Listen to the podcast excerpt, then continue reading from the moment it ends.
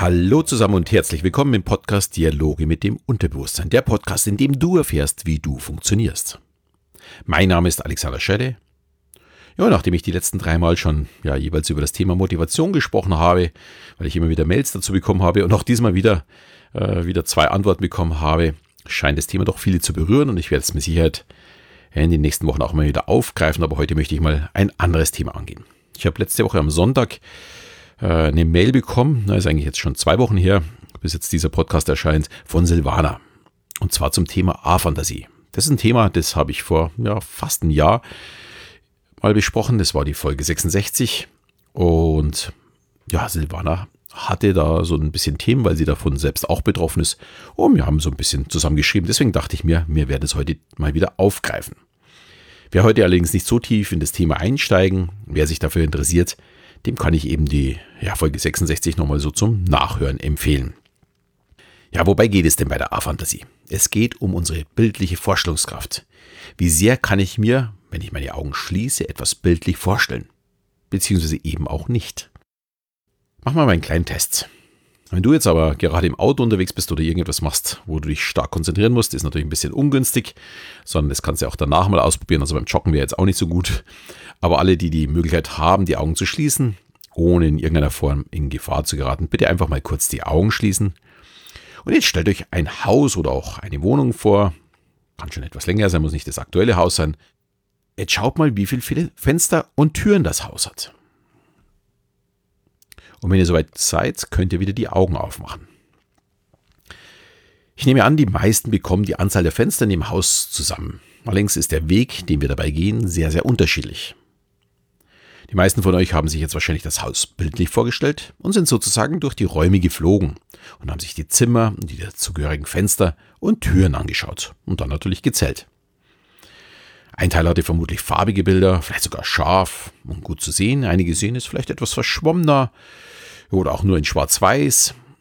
Und vielleicht ist auch der eine oder andere dabei, der zwar das Haus konstruieren konnte und somit die Fenster und Türen zählen, aber nicht wirklich ein Bild vor Augen hat. In dem Fall nennt man das A-Fantasie, das Fehlen einer bildhaften Vorstellungskraft. Die meisten, die davon betroffen sind, werden das vermutlich noch gar nicht wissen. Das ist nämlich noch relativ, ja, neu und noch nicht so lange erforscht. Und ja, bei mir war es ebenfalls so. Ich habe das auch erst ja, vor ein bisschen mehr als einem Jahr bei mir entdeckt. Mein Gehirn kann eben auch keine Bilder produzieren. Aber es konstruiert meine Erinnerungen zusammen und damit dachte ich immer, das ist die bildhafte Vorstellung. Und so geht es den meisten Betroffenen. Sie gehen davon aus, das bildliche Vorstellen wäre eine Metapher. Man weiß also gar nichts von seinem Defizit. Da ist doch eine ja, andere Art, sich etwas vorzustellen, umgangen wird. So, und das ist jetzt mal das grundlegende Symptom. Und ich behaupte eben letztes Jahr in dem Podcast, dass dies für mich kein Handicap wäre. Und deshalb habe ich Silvana zu dem Thema angeschrieben und meinte, es wäre für sie durchaus ein Handicap. Und da hat sie auch gar nicht so unrecht. Alles, was eine bildliche Vorstellungskraft benötigt, muss eben anders angegangen werden. Und gerade bei der Hypnose oder der Meditation wird nun mal sehr, sehr viel in Bildern gesprochen und wenn ich mir die nicht vorstellen kann, tue ich mich vielleicht schwer loszulassen. Ich zum Beispiel wäre mit meiner A-Fantasie sicherlich auch sehr, sehr schlecht beim Erstellen eines Phantombilds. Klar kann ich mich daran erinnern, ob ja, Mann oder Frau da war oder äh, so klare Merkmale wie lange oder kurze Haare oder ob groß, klein, dick, dünn. Aber Details sind für mich einfach nicht abrufbar, weil ich nicht einfach die Augen schließen kann. Mir ist es immer wieder auch beim Malen mit den, also mit meinen Kindern in der Vergangenheit aufgefallen, wenn ich zum Beispiel einen Hasen, ein Schwein oder eine Katze malen musste. Gerade so diese typischen Merkmale wie die Näschen oder die Barthaar oder sowas habe ich dann immer wieder versagt. Ich wusste, nach dem Zeichnen, so sieht das Tier nicht aus, aber ich wusste nicht, was falsch ist. Ich konnte nicht die Augen schließen und mir das Tier vorstellen. Tiere, die ich sicherlich schon hunderte Male gesehen habe und auch erkenne. Ich musste das im Gedächtnis zeichnen. Und alles, was ich nicht abgespeichert habe, wie zum Beispiel die Barthaare bei der Katze, fehlten dann. Also so ganz simple Sachen. Mir ist es dann auch nicht wirklich aufgefallen, woran es liegen könnte, dass das Bild nicht so aussieht, wie ich es gerne hätte. Wenn ich mich aber an ein Detail erinnern konnte, es also meinem Wissen entsprach, war es natürlich vorhanden. Zum Beispiel bei einer Giraffe weiß ich natürlich, dass sie einen langen Hals hat oder einen Elefantenrüssel und große Ohren, zumindest in Afrika.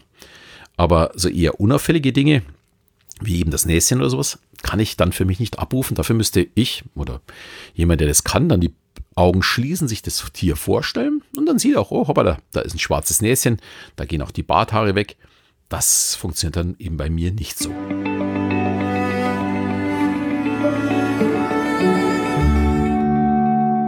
Dagegen war ich immer sehr, sehr gut darin beim räumlichen Denken. Und auch die Erinnerungen daran sind sehr, sehr stark. Ich kann mir zum Beispiel eine Unfallszene sicherlich sehr gut, jede Position, jedes Beteiligen sehr gut merken. Und dies auch sehr, sehr detailliert wiedergeben. Ich weiß genau, wo wer war, ob Mann oder Frau, und kann dieses auch, also wenn ich die auch namentlich dann äh, bezeichnen kann, auch genau beschreiben. Auch finde ich mich in jeder fremden Stadt sehr schnell zurecht. Komme sehr schnell ja, dorthin, wo ich möchte. Ich kann mein Ziel sehr, sehr leicht ja, ausrechnen. Und ein U-Bahn-System oder ein großer Markt sind für mich jetzt wirklich keine große Herausforderung. Und das meine ich mit, es wäre für mich kein Handicap. Ich glaube einfach, unser Gehirn ist extrem ja, flexibel, passt sich unseren Anforderungen an. Es gibt nicht das eine Betriebssystem in unserem Kopf, sondern es gibt viele unterschiedliche Modelle. Und jeder muss mit dem arbeiten, was er hat. Jemand, der zwar vielleicht eine gute Vorstellungskraft hat, aber schon mit vier Gängen in einem Krankenhaus überfordert ist, weil er sich verläuft, wird auch nicht sagen, dass er ein Handicap hat. Er muss ja auch in irgendeiner Form dorthin finden. Ja, vielleicht fragt er jemanden oder er geht einfach mit jemandem, der sich auskennt. Ich habe mich zum Beispiel auch in der Schule extrem leicht getan mit allem logischen Denken. Allen voran Mathe. Ich verstand einfach nicht, was man da lernen müsste. Ist ja alles logisch und erklärt sich von selbst. Ich weiß, da schütteln jetzt einige den Kopf. Dagegen bei Sprachen war ich derjenige, der sich die leichtesten Begriffe oder gar Grammatikregeln absolut nicht merken konnte. Ich kann auch nicht bei der Rechtschreibung die Augen schließen und mir das Wort vorstellen, wie es richtig aussieht. Ich habe schon in der Schule mir immer die Wörter eben daneben nochmal aufgeschrieben und habe dann geschaut, hm, ist das so richtig oder ist es so richtig? Und bin dann natürlich größtenteils auch draufgekommen. Ich bin jetzt so der Rechtschreibgenie, weil ich es mir einfach wirklich schwer vorstellen. Ja, und ich denke, hier zeigt sich dann auch unser, ja, unser unflexibles Schulsystem. Wir denken einfach nicht alle gleich. Wir haben nicht alle die gleichen Strategien, um etwas zu lernen oder zu verstehen, ja, oder zu verarbeiten. Und weil sich ein Kind etwas besser merken kann, also im Test auswendig gelerntes ungefiltert wiedergibt, heißt es ja nicht, dass das Kind schlau ist als ein anderes Kind, das vielleicht das Thema sogar besser verstanden hat, also mehr Inhalte weiß, aber nicht so hinschreibt, wie es der Lehrer oder Lehrerin gerne haben möchte. Ich glaube, da ist einiges zu tun an unserem Schulsystem und in meinen Augen wäre hier auch die Aufgabe der Schule, solche Unterschiede mal festzustellen.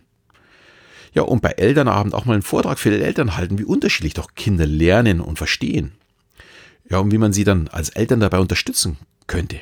Ich muss gestehen, ich weiß das leider Gottes auch erst seit ein paar Jahren, hätte ich zu Beginn der Schulzeit vor ja, 10, 12, 13 Jahren bei meinen Kindern schon gewusst, wie sehr wir uns bei der Aufnahme und Verarbeitung von Informationen unterscheiden, dann hätten meine Kinder deutlich mehr davon profitiert und hätten es vielleicht ein bisschen leichter gehabt.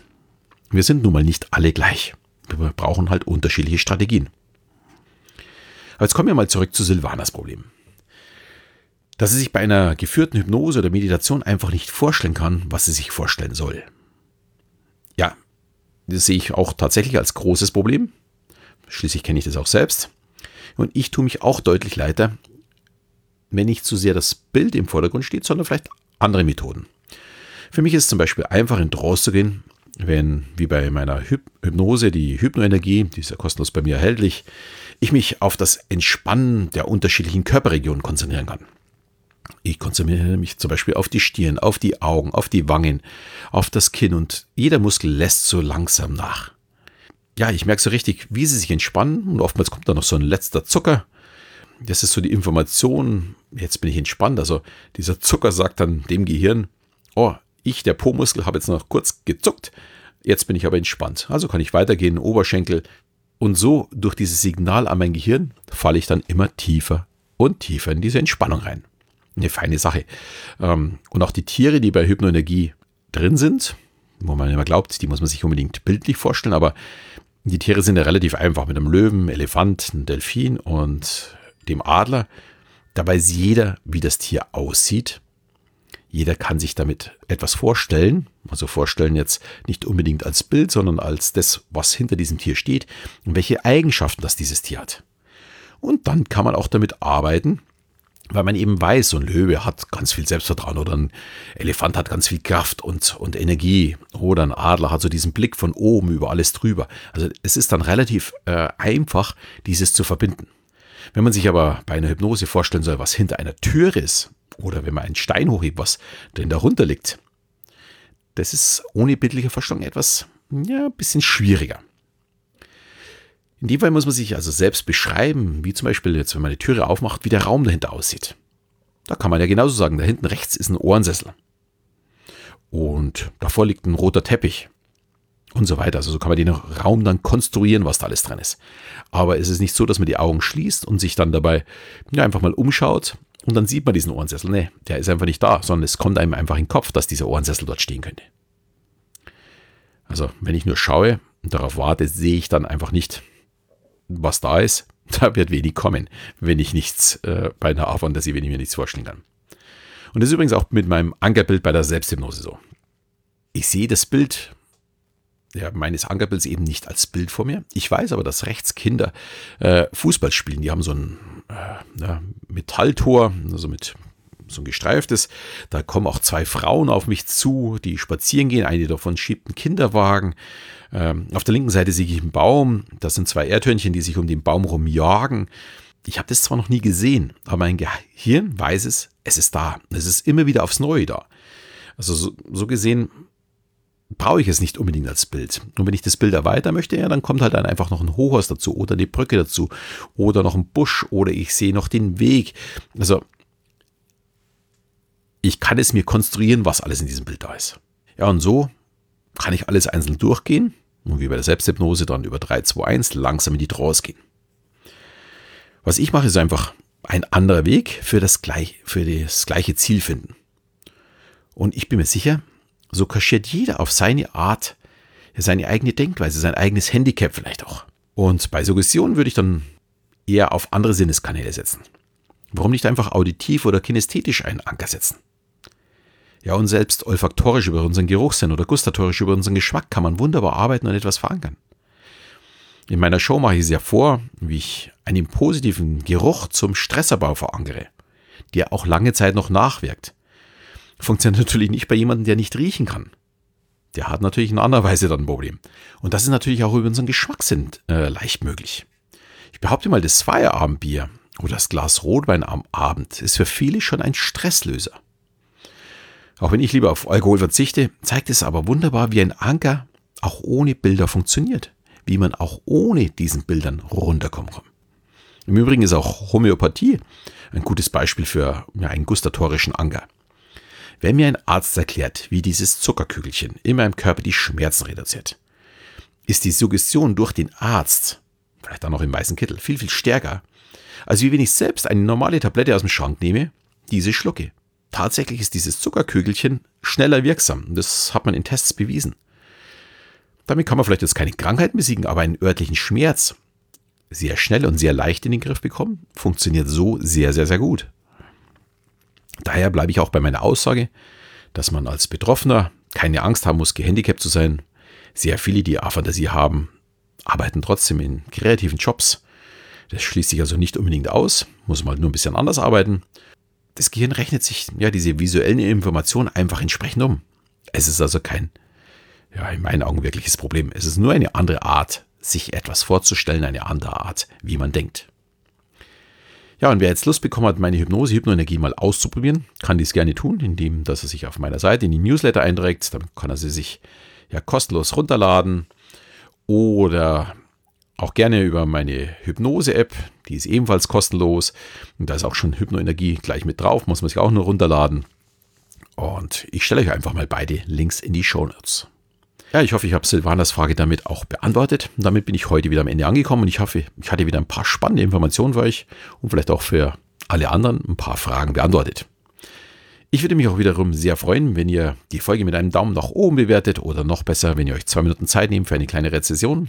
Ich sage schon mal vorab vielen Dank dafür und freue mich. In diesem Sinne verabschiede mich und bis zum nächsten Mal, wenn es wieder heißt Dialoge mit dem Unterbewusstsein.